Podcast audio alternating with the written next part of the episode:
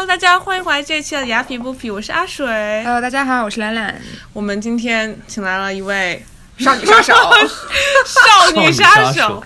然后潮男，我们的布莱恩 Brian，鼓掌，欢迎 Brian。好，大家好，我叫 Brian。欢迎 Brian。Brian 应该算是史上最认真的嘉宾，嗯，手机上面写了各种 notes，对各种记，各种 notes，然后今天还说，哎，给我个 notebook，我要我要编编 编编谈，要写个提纲。而且昨天还问我，我们约十点录影，然后他说啊、我要不要九点半来？然后我以为他后面有事，然后他没有，他说可以先准备一下，如果提前来的话。好感动，动，好感动。有没有？就是我们好，听下来，你们是没有很认真的在做这个电台，没有，不是这个样子。我们要随性，随性。我们就是对对对，嗯随性随性对随性。对对对。所以，那我们今天请请布莱恩来呢，是有一个呃，我一直很有意思的呃一个话题，就是关于潮牌。拉拉，你觉得你对潮牌有多少了解吗？嗯非常不了解。而且我就觉得，我也觉得很不了解。哎，有一次我跟布兰一起吃饭，然后之后他 拿了一个，个他提了一个冰箱过来，不是冰箱，就是一个盒子吧？对，一个 Supreme 的所以到底是那个，冰箱吗？就是是冰箱吗？没有，它就是一个铁盒，一个工具箱，长得像冰箱的长铁盒就比较大，所以就感觉啊看上去很可怕。你就扛了一个东西铁箱，铁箱。，然后对，他说他下班特意去抢的，然后下了班就抢完之后来去跟我们一起哎，吃饭。排了多久啊？没有他就是就是 long story short，就是说我得到一个消息，就是说他那边正好有一个补货，然后之前就没办法抢到的人，然后他们就说你现在正好那个地方他在发售，所以我就过去买了一下。对 对，是不是很就感觉这个人就觉得是我今天那个在 Brian 来之前，我还跟 Brian 说我穿了一身的一身 Supreme，结果没有。低调低调低调。低调一一，我觉得一般玩潮牌人不会真的就是穿的一身潮牌，是这样是这样吗，Brian？还是说、呃，可能吧。我是个人觉得，就是 Supreme 有一些还蛮好看的，但是啊有的就是它大多数可能一身 Supreme 还挺难看，哦就是你上街还是挺挺挺挺不是不是特别形象，不是特别好的感觉。除非那些 rapper？可能需要搭配一下吧。但我其实很好奇，就我们要怎么定义潮牌呢？它跟 Double Chanel 那种这种奢侈品牌有什么区别？其实我觉得潮牌就是这个中文名字，可能都是就是我们自己说的它的潮牌，可能我觉得更加呃直接的一个翻译应该就是街头品牌。就像美国的话，可能更多的就是它是 streetwear，然后它它最开始我觉得它的一个。成立就是有这样的一些潮牌的成立，就是像像什么 Supreme 啊，然后像可能你们不是很去了解，像什么 Palace 啊这些，嗯，呃，他们不了解。对他们他们的一些成立，可能更多的是，嗯、就是 OK，你们有一些大众接受的一些传统的品牌，比如说像呃，你可以 就是 H&M 对比较高端的像这些，或者是像对像 Zara 这些，他们可能因为每个品牌他们都有自己的一个呃核心价值，然后他们想他们创造这个品牌，就是希望能够把这个核心价值能够传传递给他们想要呃接受到的这个这个受众。那我觉得潮牌来讲，就是借着街头品牌，它更多的是呃希望能够打破这个传统的，就是大家对于这个衣服的一个概念，就是啊、要要很精致啊，要要这个怎么怎么样。我们可能这些潮牌的创立更多的就是 OK，我们是呃。玩玩滑板的人穿的，比如像 Supreme，它最开始就是给一些呃穿滑那个玩滑板的人啊、呃穿的这些衣服啊鞋，包括他自己做的一些、呃滑板。然后像到后来的话，我觉得现在的慢慢的呃有名，是因为一些更就是说慢慢的这个大家对于潮牌的接受度越来越高了以后，又有一些新的潮牌，他们想说。呃，我们以前的一些受众都是很小的一个群体，嗯啊，像 Supreme 其实它原价都很便宜，嗯，就是你想象可能它炒炒的价，现在是因为它炒作的价格很高，但是它其实本本身的原价都很便宜，可能一件 T 恤就是几十块钱，然后 hoodie 就是一百多，啊，那一些新的一些潮牌，他们更更多的是我们怎么样能够把这些本来是一些年轻人的这些牌子，能够带到一个高端的市场，所以才会有像什么 Off White 对啊、这样的一个。Acne Studio 其实也不大算潮牌吧，它更多的就是一个，可能也是比较年轻化，但是也不是像，不是以一个就是潮牌的这个发展为、嗯。为它本来的目的的一个这样一个牌子。就我很好奇，Brian，当时你怎么你是怎么就是开始进入潮牌，就是开始去了解的？你真的觉得他们好看呢，还是觉得跟随潮流呢，还是觉得可以炒，就是可以反卖赚钱呢？还就是我也对很好奇，大家是怎么样进入这个对领域的？因为 Brian 自己也有在除了收集潮牌照，也有就是做这方面的 deals、business 之类的。对对，其实真正儿八经就是你我在比如说去做这种 类似于说的难听点，有点像这种黄牛的生意，就是你买了以后，然后再以高价卖掉，对对都是对从呃两年前才开始。我觉得最开始，呃，我觉得喜欢潮牌，或者说对于这种很就是街头，甚至是一些很酷的一些就是装饰啊，或者是衣服啊，呃，可能都是从很小很小的时候开始。啊、呃我那天就是说，也有跟我们就是比如说初中同学、高中同学在聊天的时候，嗯，呃，我们就是有在讲到，其实我们像国内，就是我们成长起来的时候，就是我不知道你们有有没有同样的经历，就是你校服对你小学、初中、高中基本上都是有校服的嘛，你也很难能够穿自己的衣服。那其实我们小的时候，这种大家在一起会讨论一些东西啊，或者是甚至会就是有的时候会有一些攀比的心理啊，嗯可能更多都是从这个鞋子开始。然后像我记得很清楚，就是尤其是我初中的时候，可能差不多是两，就是这样一说可能要暴露年龄。对，就是就是二十一世纪，二十一世纪够婉转，够婉转。很年轻，我们 对很年轻。第一个 decade 的时候，对，就是那个时候，呃，像最直接的就是 NBA 的那个刚刚进入中国嘛，那个时候、因为姚明啊、就刚刚进入 NBA，就是那个时候基本上是一个很大的一个，就是说群体开始慢慢就是说接受这个，尤其是美国带来的这样的一个文化。那其实呃，美国的这种体育，像尤其是 NBA，它其实是跟这种呃街头文化是有很有是息息相关，是很有联系的。然后那个时候，他们像什么 Nike、Adidas，他们也看准了这种商机，就推出很多。但、当然，他们一直就有，就是七八十年代就开始做，呃，这样这种签名鞋。所以我们像初中的时候就说啊，对，就是能买一双这种签名鞋，感觉就不一样。就很不一样。就是从我觉得就是从那个时候慢慢开始就会关注像这种鞋子啊，然后后来到。呃，可能你了解更多了，然后我们那个时候可能对于 Supreme 还没有特别了解，嗯、呃，因为那个时候就是日本有那个 Bape，嗯，也是现在也很还是很火啊。对。那个那个大猩猩都排队对对进去的对对 SOHO 那家店。对，然后有的时候的那种，我我现在分析，有的时候就在想，那个时候的心理就是你越，就是有一种越得不到的一个东西，就是哎，这个东西就感觉对你吸引力就很大，然后很多人就会去研究这样子。而且很多都是限量版，就是对，这个也是他们的一个营销手段。对对对我觉得 Supreme 它它就是说，我我觉得当然现在可以就是说可以把它定义成一个还蛮成功的一个公司吧。嗯对呃，做到现在九四年成立到现在，它其实一直就是它的一个商业模式，它就是我每周就都我我只有每周四发售，然后我一年只有两个 season，可能中间有三四个月它是不卖任何东西的。然后这个样子。然后它每周的发售它都是限量的，就这个东西，比如说它是九四年，举个例子，比如它是九四年三月份的第一周发售的这个东西，它至此以后它再也不会发就是哦同样一模一样的东西，对，他可能会发同类型的或者是同一个板子的，但是他就是他绝对再再也不会去发一模一样的这种，嗯，对。但感觉九四年开始的话，最近几年感觉才开始真正有名，是吗？嗯，其实我觉得，呃，为什么就是说，其实我有听过很多的呃经济学家，然后包括一些，啊、我之前还听过很有意思，就是有一个 talk show 的一个主持人叫 Hasan 啊 Minhaj，、，我看了他说 Supreme 对他有专门开一集 讲 Supreme，、因为他自己本身很小很就是从小到大很喜欢什么 Jordan 这种鞋子之类的。对，嗯，就是我想说，就是说，其实我觉得是潮牌这也是这几年，就是说突然一下子感觉，对对就给给大家感觉可能是突然一下子，然后好像不仅仅就是只有这一小众的群体，然后是更多更多的人再去呃关心这个，对对对然后想说哇这个东西好像一下就变得很高，甚至它有一些这种就是我们现在讲的就是炒卖的价值，甚至是这个 bubble 现在已经呃很大了，说实话，嗯，呃，其实我觉得这个是有一个很大的原因，是因为。呃，就是我们本身传统意义的那些高端的牌子，比如说像 LV 啊、啊、嗯 GUCCI 啊对他们本身的这种呃就已经是一个很高端的牌子，他们慢慢也在想要去更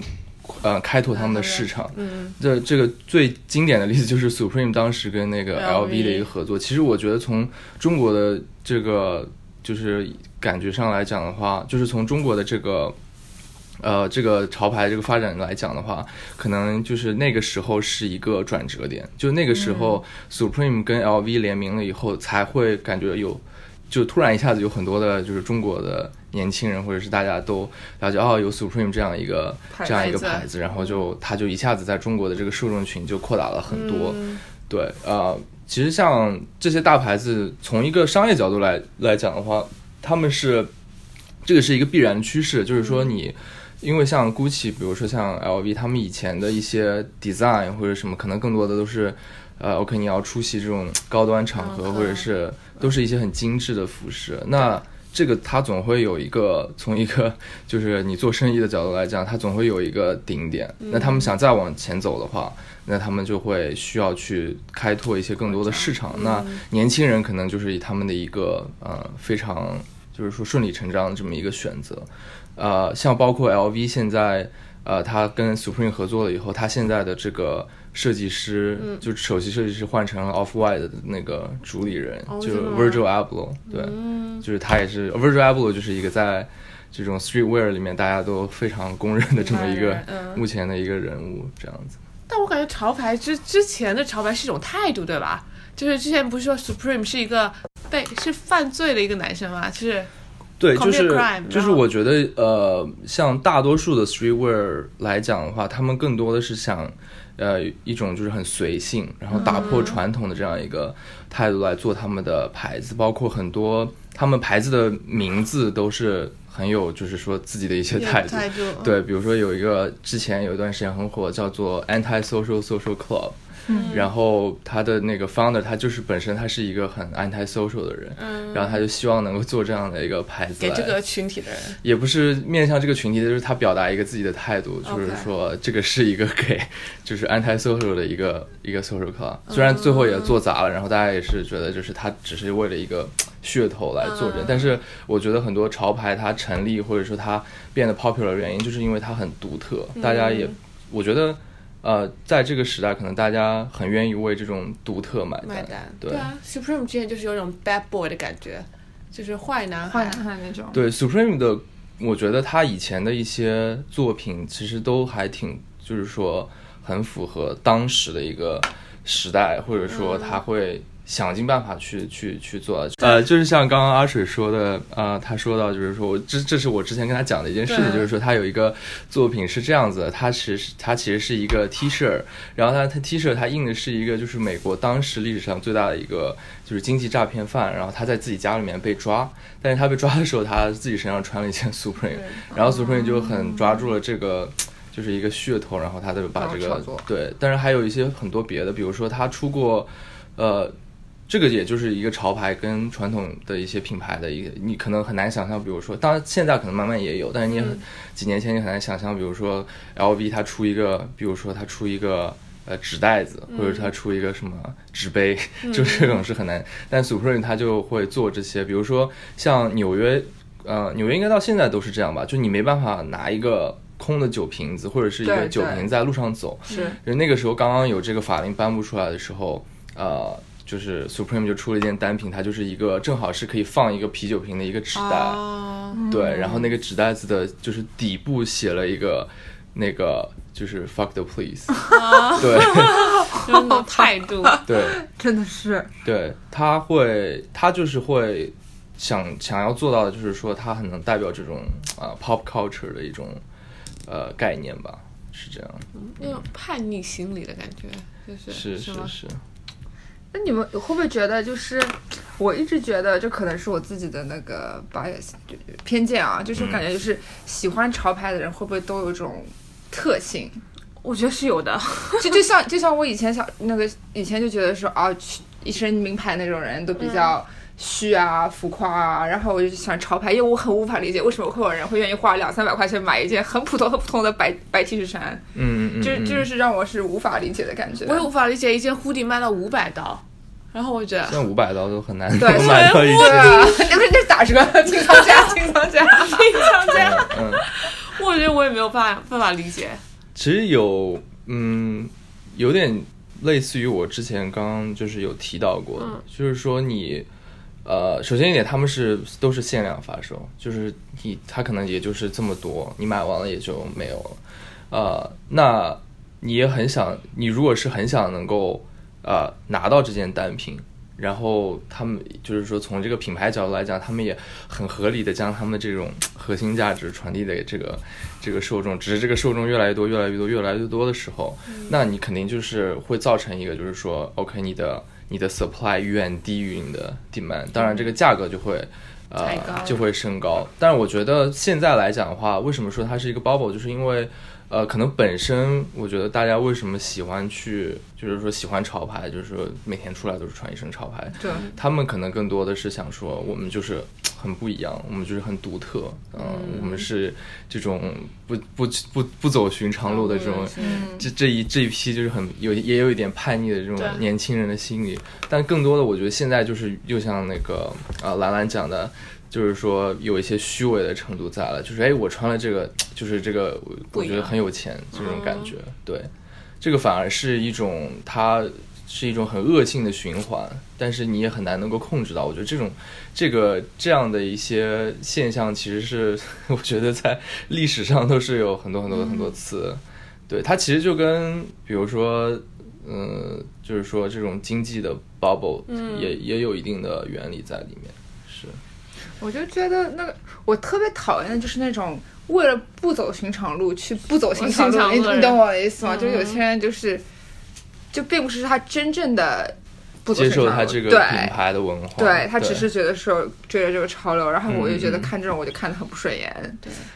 其实我觉得现在就是一些嗯品牌，它也有点走偏，包括 Supreme 啊，然后像更大的一些像 Nike 啊，就是我们所谓的这种运运动品牌，其实他们现在也也是跟很多的这种潮流很靠边，像 Nike 很多的鞋子也炒得很高，嗯，呃，就像我刚刚讲的，就 LV 现在这个呃设计师不是叫 Virgil Abloh 吗？嗯。然后呃，就他的经历也很神奇，他之前是跟 Kanye West 一起做事，哦对椰子鞋，对，就他们是一个团队的。然后呃，Nike 就跟就是 Virgil Abloh 的牌子，就那个就是 Off White、有嗯合作。十款鞋，就是就相当于是 Nike 一些经典的，比如说什么 Air Force One 啊，嗯就是我们大家也可能在路上看到过的。然后那十款鞋现在可能平均一双都要两千三、两千三千刀。啊，低鞋，对，对，就是就是我觉得品牌对于呃这种 customer 的影响也是呃也是有点走偏，但毕竟就是说作为一个公司来讲的话，他们当然是以就是我们能够吸引更多的客户、赚更多的钱为目的，但这就是需要有一个平衡在那边。是。因为举一个很简单的例子，比如说像 Jor Jordan，就是我们现在可能比如打开抖音，就是大家说什么，就是 乔丹什么的，就是感觉大家都很很喜欢什么乔丹一代，就是就以前可能都是 OK，就是还觉得还挺好看，但现在就完全处于一个就是、哦，你有一个乔伊就感觉很不一样的那种感觉。其实其实像乔伊以前可能两三年前可能每年一个月可能也就发售一款，就可能不同的配色，但是它是一个那个版型的。嗯啊、那现在现在的话，可能一个月都有差不多五六款，嗯甚至有的时候就是像今年可能十二月份马上就是一一个月就是要发二十款，然后他可能以前就是马上就就十一月份已经发出来，就是这二十款是是什么什么样子的，对，因为他们可能看到了这样的一个价值在，然后他们就会去，但这样很容易让它不保值啊，对吧？如果就是大家都喜欢少的，对对对，对，这其实也是啊、就是我特别想说的一件事情，就是说，因为我觉得现在，尤其是像今年很严重、很严重的一个、呃问题是，呃，就是潮牌已经不单单是啊、一致就是一一群就是很喜欢。甚至是不是很喜欢服装，甚至是不是追求虚伪的那些人在做了，甚至在国内现在出现的一个情况是有资本的介入，其实这个就很危险。呃，或者说，对于这个就是这个衣服本身，它已经超脱了它本身这个衣服，有的那个，对对对，就是已经远超脱，甚至是已经有点 over like out of control。嗯，你是指炒吗？还是对炒作因嗯就是为买了之后然后反卖，对，嗯、还是一指什么就是一些炒作，？OK，对，呃，就是这是一个，就是一个就像我之前说是一个恶性循环嘛。对比如说你有这么多人喜欢，然后哎，就是品牌他看到了这样的一个商机，然后他进行了很多的这种呃就做鞋啊什么的，然后让你们来炒卖。呃，当然对于品牌来讲的话，他们是以就是说吸纳更多的人来做这个品牌认知度，比如说他对于 Nike 更有这种呃。呃，就是忠就是品牌忠诚度越来越高，它是以这样的一个目的。那我我现在所说就是又是进入到下一步，就是说资本的介入。那资本介入是他们之前的操作，就是说他们会呃花很多的钱啊、比如说就是可能你个人是没有办法达到那个量级，嗯他们去收购很多很多的鞋子。那这样的话，他们相当于控制了某一款鞋在某一个时间段的一个市场。哎，那这个鞋子一下价格就上来了，上来了以后，很多的人说哇，这个东西居然还有这么高的这个炒炒卖价值，就可能本身已经是一个一百多的鞋，炒到五百了，现在已经差不多要一千了。那很多人说哇，那这个可能就是，而且他们会经过他们的一些手段，比如说在各种平台啊，然后一些消息群啊，会说就是哎，这个东西还会继续涨。那很这个时候就会出现割韭菜情况，就很多人说哇，那那我们赶紧买，然后一千多一千多就买，然后这一波韭菜进去以后，一下就把它炒到了差不多一千五。嗯，那这个时候这些这些就是所谓的这些资本，他们一下就全部都买。赚很多。对，这是一个很呃怎么讲，就是一个。因为因为金融是一个很 regulated 的一个 industry，、那企业是一个没有 regulation 的 industry，所以是可以会有很多这样的呃人介入，对，就是玩消费者心理感觉。是是是，所以就是就是有点有点很很怎么讲 disappointing，就是说到最后，他从一个本身就是可能大家对于一个衣服啊，或者是这个 wanna be cool，但是到现在了，可能它就变成了一个这种这种这种金融金融现象，就感觉很会会会有一些呃会有一些就是说失望吧，感觉失去了原有的潮牌那些意义在，就那些文化、故事背景、价值。对。所以包括现在的话，很多人的这个，就是说，我就我在开始讲的就是说，它这个 bubble 现在已经慢慢开始有这个下降的趋势。当然，我觉得这个是一件非常好的事情，就是它没有在一个呃某一个特定的时期，它已经就是完全没有办法控制的情况下，它正好 bubble 破了，然后嗯就是整个可能很多人都会伤很多钱。对，现在可能慢慢是趋于一个，就是说往下跌，但是说它这个市场可能慢慢比较平衡一点，可能没有那么可怕。OK，对，就像纽约买房一样，纽约买房，纽约房价一直都很高啊。他们说最近几年在跌了，就不是说就当然不可能跌得很很很快了，但是就是也是已经感觉被炒得太高了，这几年就开始慢慢慢慢下来，但还是很贵了啊。太贵了，纽约的房子是就跟潮牌一样。那那所以接下来潮牌其实会是相当于是一个 bubble 在里面，嗯你但是感觉感觉你刚刚讲的好像是还是有点 positivity，有点有点就是乐观趋势在那，因为这个 bubble 在慢慢下降，是这样吗？就是从一个就很像，比如说一个这个这种 star market，它也会有涨有跌。嗯啊、那以以前的话，它一直是整个就是一个涨，就是什么样，基本上有今年差不多五六月份的时候，就是就是一些。本来都是一些没有人买的一些鞋子，它也在涨价，就是一些很奇怪的一个现象。那现在可能慢慢就恢复一些平静，比如说，OK，火的鞋子它可能还是有大量的需求在里面，所以它的价格跌到了一个呃比较合理的一个范围，就可能也是差不多它本身一年前、或者说它刚发售时候的那样的一个价格。然后有一些不火的鞋子，它也可能就已经就比跌到没价值。当然，这已经已经是割了一波韭菜了。我之前我记得昨天还看到一个新闻说，有一个人就是他自己做建了一个公司，然后炒鞋，然后他赔了就很多钱，差不多有欠债有差不多一千万。哦哇，一千万，对对，那作为买手的你来说，你对那种就是如果想想玩潮牌的人有什么建议啊？呃，现在的我一直的建议就是说，呃，包括我现在其实也慢慢就是不做这种炒卖的，呃，一些因为太多事情 bubble 了嘛。对，就是 就是自己做一些就是买了卖啊，这样子赚一个这样的差价。嗯，因为首先，嗯，就是说目前这种呃炒鞋，其实给大家就是专门就是职业炒鞋这些人，其实对于大众的这个印象都性形象不是很好。嗯然后这样的一个越来越多的声音，就是说会说呃，就是很很不很不喜欢就是这些专门专专门炒鞋的，而不是说真正儿八经很喜欢这个牌子来买这些衣服的人。嗯呃，因为他们是很想。就是或者说花花一个合理的钱去去买这样的一个单品衣服或者是鞋子，但是就是被他们是觉得就是被这些人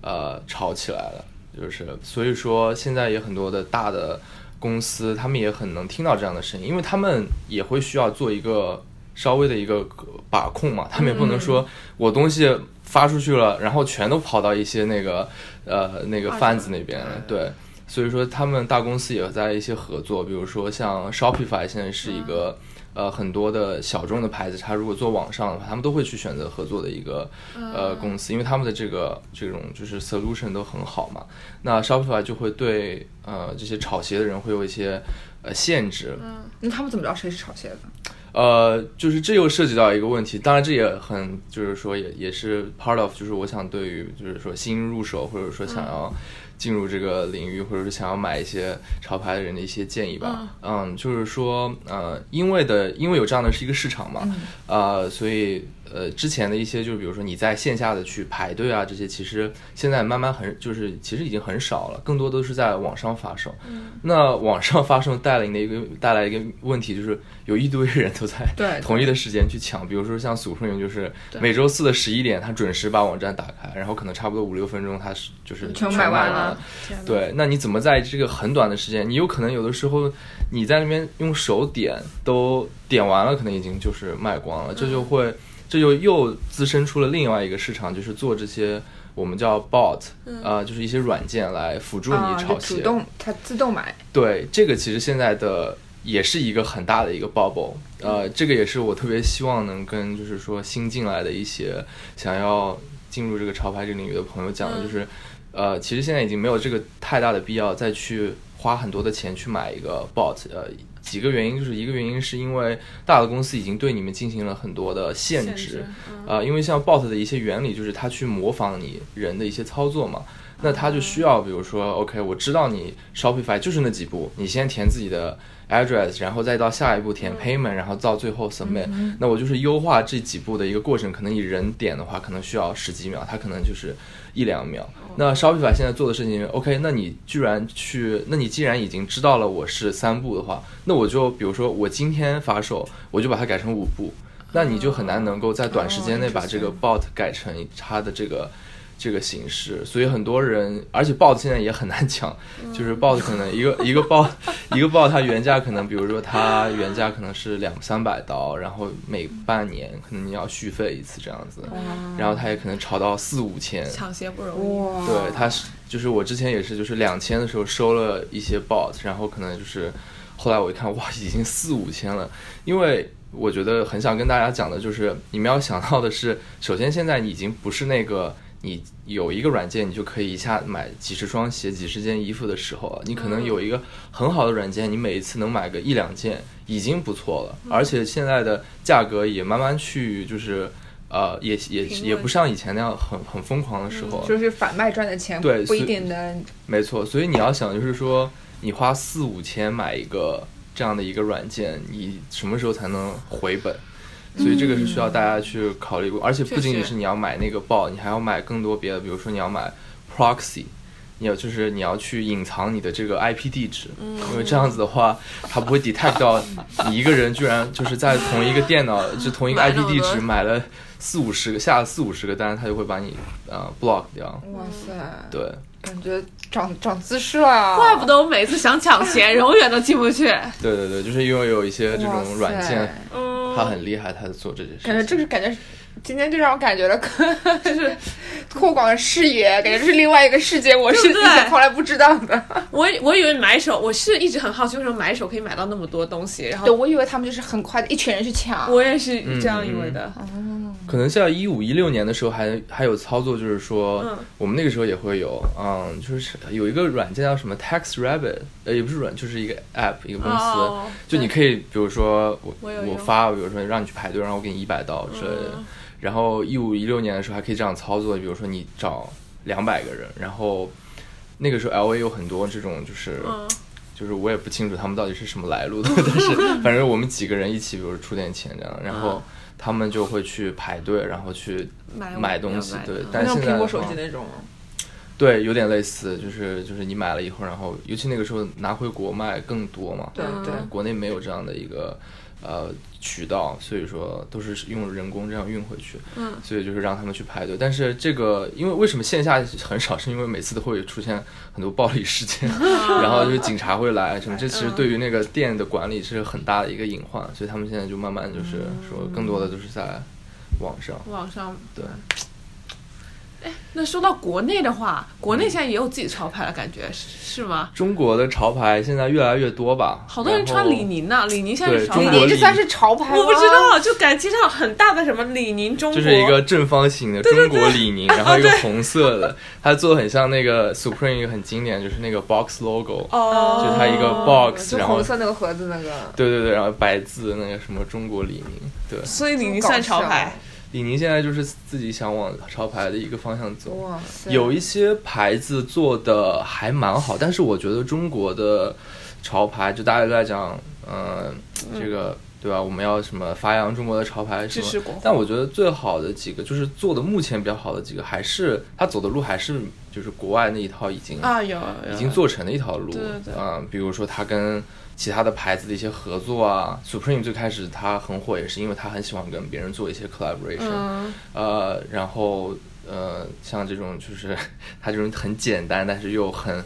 有一些浮夸，但是又很能够直白的能够告诉你它的这种牌子，比如说中国李宁，嗯，对，就是都是走这一条路，就是呃，我觉得可能潮牌就中国潮牌的下一步的发展，嗯。或者甚至说潮牌 in general 下一步的发展，可能还在这个探索的过程中。嗯。呃像包括那个，其实这两年做的比较好的还有 就是陈冠希的牌子，啊，EDC 是吗？呃，叫叫 Clout，哦，Cloud，那很久嘞，他那个他做了很久，但是他的东西一直都很差，但是他这两年就是他会跟他一直在跟 Nike 做一些合作，然后他把以前的那些设计全部都摒弃掉，然后嗯。换换换成了一种就是很简单的对，呃一些一些设计，然后再加上就是有 Nike 这种加持，嗯。所以它就呃它的这个，而且包括国内，我觉得很多的这个潮牌，它的它的受众群体越来越大，也是因为一些明星的一个效应。效应，对对明星当然他自己也希望能够变得很不一样，因为他有人设在那边嘛。嗯，像什么最开始就像那个吴亦凡，他喜欢他啊特别特别喜欢 Supreme，、嗯。然后就带了很多人也认识啊 Supreme，Supreme，对包括像现在那个就是 Clout，就是陈冠希他这个牌子，他也是往这条路走，他让很多明星帮他带货，嗯。然后他也是，就是它的整个的这个发展或者说它的一个商业模式还是比较。依赖于就是以前美国或者是国外的这些潮牌，它的嗯已经一个成功的这样的一个模式在。是，我觉得虽然说我不理解潮牌，对潮牌也没有什么也不感冒，但是我觉得确实你得把潮牌做好，也是这个商业模式真的是我也是挺佩服的，就是市场营销啊什么这方面都得做得非常非常好。对，嗯，其实这点我觉得做的市场营销这方面真的是大牌子，像 Nike 真的是很厉害。嗯，因为 Nike 很多的是这种潜移默化的，就是你不仔细去想，你可能都没有发现它是正好在给你洗脑。比如像 Nike 的话，他知道。呃，有很多人想要原价买这个鞋，他也知道有很多人在炒这个鞋。OK，、那我就不要去搞什么线下排队啊，或者是整点发售啊，我就做了一个 App，然后像这个 App，他们这个我觉得是他们近几年可能是一个很成功的一个 product，就是 sneaker app，然后让你们就是说，呃，去整点的时候你们去进去，它有一个线上的一个抽签，啊，对，它不会保证你说你每次都抽到，但是它能够尽最大可能去保证你这个公平性，嗯，对，而且它是有 full control 这个这个呃这个软就是这个 app 和这个你们所入的这些信息的，嗯，所以说有很多人他比如说他想去做一些文章啊，去设一些什么 bot 都是很困难的，嗯，对呃，versus 比如说你一些呃像 Keys，他可能他就是完全依赖于 Shopify，嗯，它帮你做了一个什么，那可能就那 OK，那我就可能这这个这个这一次发售它控制的比较好，嗯可能下一次它就没有办法。Kiss 也算是潮牌吗？Keys 算，Kiss 其实他很想做成就是说 Supreme Supreme，对，嗯，他就是在卖一些很火的单品的同时，他自己在他自己在做一些设计这样。Interesting，、嗯。我一直觉得，我觉得，我觉得玩潮牌你一定要懂背后的故事，要不然你不知道你买了干嘛。是的，但其实很多人都就是他也不会去了解背后，他只知道这个东西有钱赚。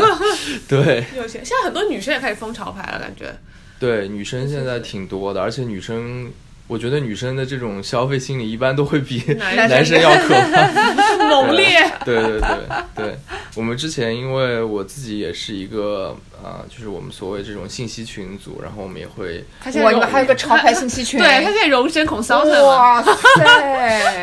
对，就是他这个信息群组，就是因为你很多人想炒鞋嘛，当然现在就是还是像我说的，就大家不要去，嗯。尽量的去避免这个事做做这些事情。就像比特币一样，就是对，然后你需要这样的信息，比如说哪里要发售什么啊，然后像还有像我说为什么 Nike 会洗脑，就是他经常会有一些突发的一些发售，比如说他会在一个十点什么零几分或者晚上的时候，哎，他发一个鞋子，嗯。那你这个时候，那你相当于是你需要每一天都在盯他这个 app，然后你才能抢到这双鞋，否则你就没有办法嘛。嗯。然后有的时候，比如说像他会跟一些艺人的一些合作款，比如像今年最火就是 Travis Scott 跟啊 Nike 的这个合作，合作。那可能他比如说 Travis Scott 他他开始开演唱会了，哎，他刚开演唱会的那个时间点，嗯。他开始发一双鞋子，那这这种就是潜移默化的，你会对他这种品牌的这种认知度跟这个忠诚度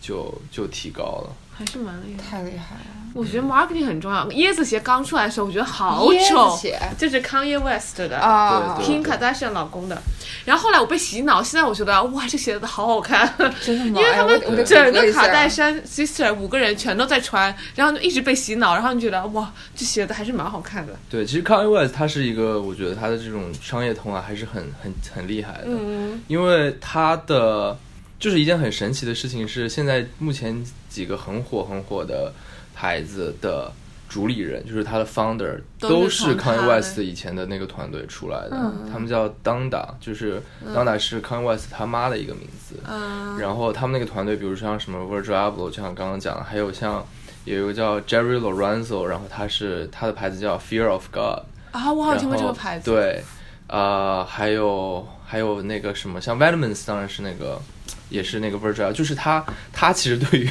那个 潮牌，就是目前潮牌一个发展还起了一个很关键的一个作用。Kanye West 吗对对对，哎，他跟中国也蛮有渊源的，对他在国内待了，他他中国待了一段时间。是吗因为他妈是教授对吧？对对，他妈嗯去那边出差。对，就是这个。哦哦，你还没有看过，个呀兰兰还没有看过。哎呀，我表弟有一双这个，我还啊对到很多人这个鞋子，我想说，哎，怎么这么火？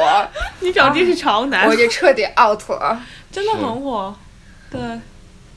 对，所以所以就还是还是想说，就是大家千万不要入这种很没有必要的跟风。就买你最喜欢的。对，真的蛮喜欢。有的时候甚至你比如说，你觉得这个东西它它你你没办法在原价的时候抢到，但是你还是很喜欢，我觉得还是可以呃入手的。嗯对对对，还是以自就是说还是以自己喜欢为主吧。嗯对，包括我现在其实手里的东西也是，就是我自己觉得我还是会自己保留个最起码也是好几年这样子，嗯所以我也会就是把它呃留下来。对对，我们就要倡导一个健康的消费潮牌的行为。对，炒鞋现在真的是已经是一个很恶劣的一个 风气。确实，确确实，现在炒鞋，哦，一双鞋可以卖到几万块钱。太夸张了。对，你要买康，你要买椰子鞋吗？呃，对对对，算了算了。现在椰子鞋也要几千块钱。我连买一双 Nike 一百多的鞋我都得三思而后行。这个这个鞋我刚刚看了下四五百是吗？现在四五百吗？哪一双哪一款？它每一款都不一样。这个是假的吗啊，吧？这假的吗？哦，我随便我我是随便 Google 哦上面找了搜了个照片。其实 Easy 的鞋子它做的还挺舒服的。啊？是吗？。对，嗯、它其实也是，嗯、就我觉得一个产品它的成功，它不仅仅是因为它的营销手段，它本身它东西也要好，它也是确跟就因为它是 Adidas 嘛，然后它 Adidas 的那个就是它的鞋啊垫也是很舒服的这样子。好像它用的那个 foam 也是很特别的。对，就是嗯就是 Adidas 那个什么 Ultra Boost，啊，对啊，我那我那在看那个鞋子，对。唉，我觉得潮牌这个东西，我觉得还是得要了解一下，对吧？否则否则就就跟社会脱节了。嗯，主要是我觉得一定要懂这个东西，然后再去买。我至今都没有任何一件 Supreme 的东西。你有吗？没有，没有就感觉感觉感觉感觉还是一种文化吧，就是它存在有它的价值。对，我觉得嗯潮牌它也是体现了这个社会社会的人的心理，还有当时，就我感觉它是个是体验，就是也体现了社会的感觉。是是是，他我肯定是这样子。inclusive，对对，我觉得整个社会就想变得 inclusive，就每种类型的人，我都想把它，什么？其实我觉得这 somehow 也有一种就是现在这种 populism 的一个感就感觉，popular，对，呃，因为就像我刚刚讲的，就是现在的大家可能变得比较，尤其像美国这社会，感觉大家变得比较自私一些，就是更加个个人考主义，对，呃，比较考虑就是说我自己能够控制的这样的一个 comfort zone，是我很就是说我是想要去极力的去去做到的。那那也会带来一些，比如说，OK，那我有一个 supreme 或者什么，我可能就会跟别人不一样，一样或者说我找到了一个。跟我有同样的这样的一个爱好的这样的一个群体、v e r s u s 我每天穿 Zara 还穿什么大街上，哎，这大家就是我都穿，每天穿 Zara，每天穿 H&M，没有我们是，我们是这种心理比较 强大，就是。对，然后我觉得今天这个潮牌让我们学到了很多。我真的觉得今天让我学到了很多。因为我觉得 Brian 是那种会会懂潮牌的人，就不没有就不光是呃，我就发现他是属于真的懂，就不是有些人就是只是为了追求潮流他知道，背后的故事。对他他嗯懂里面的黑暗光明，就什么都还有未来还未来，对，然后他会自己去分析，然后会有自己的那个叫什么 community，对，嗯，我觉得很重要。对，也是很感谢，就是这个，就是认识这些认识的这些朋友吧。然后我们也也也经常会一起讨论，然后大家也会有一些交流心得，然后大家也会互相提醒，就是说，OK，可能现在也不是一个很好的时候，怎么怎么样。嗯对对还蛮好的。我还是就就挺好的，就是有个，就像以前是集邮，对吧？对，现在也是一个，我觉得这也是一个认识一些朋友的一个对对有共同兴趣的朋友，是的挺有意思。很好。那在节目最后，你要如果我们要如果有一件事情你可以啊、呃分享给大家的话，你会想跟大家说什么呢？任何事情可以关于潮牌，然后也可以跟嗯今天主题没有关系。OK，我觉得从潮牌的这个就是这几年的发展吧，我觉得也能引申到就是很多的这种所谓的大家的一种从众的心理、跟风的心理是，但是 我觉得可能我们讲这些也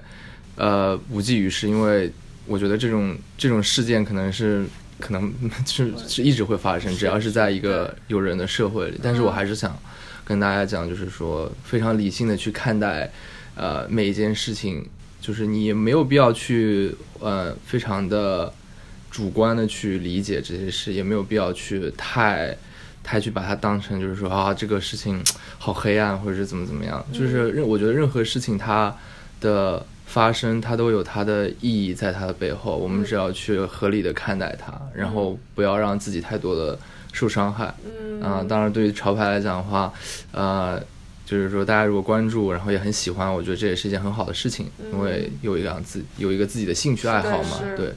毕竟也是一件就是可以让你，我觉得任何就是让你很开心的事，我觉得这样是，呃，这也是很好，对。因为现在年底到了，所以我们有一个特别问题想问一下 Brian，你你要不要跟大家分享一下你有什么新年清单或 新年愿望？New Year Resolution，新年愿望，还会是哇，新的愿感觉都没有想过，New Year 感觉都没有 Resolution list 的一个愿望，啊、没有可以不用不可以看的，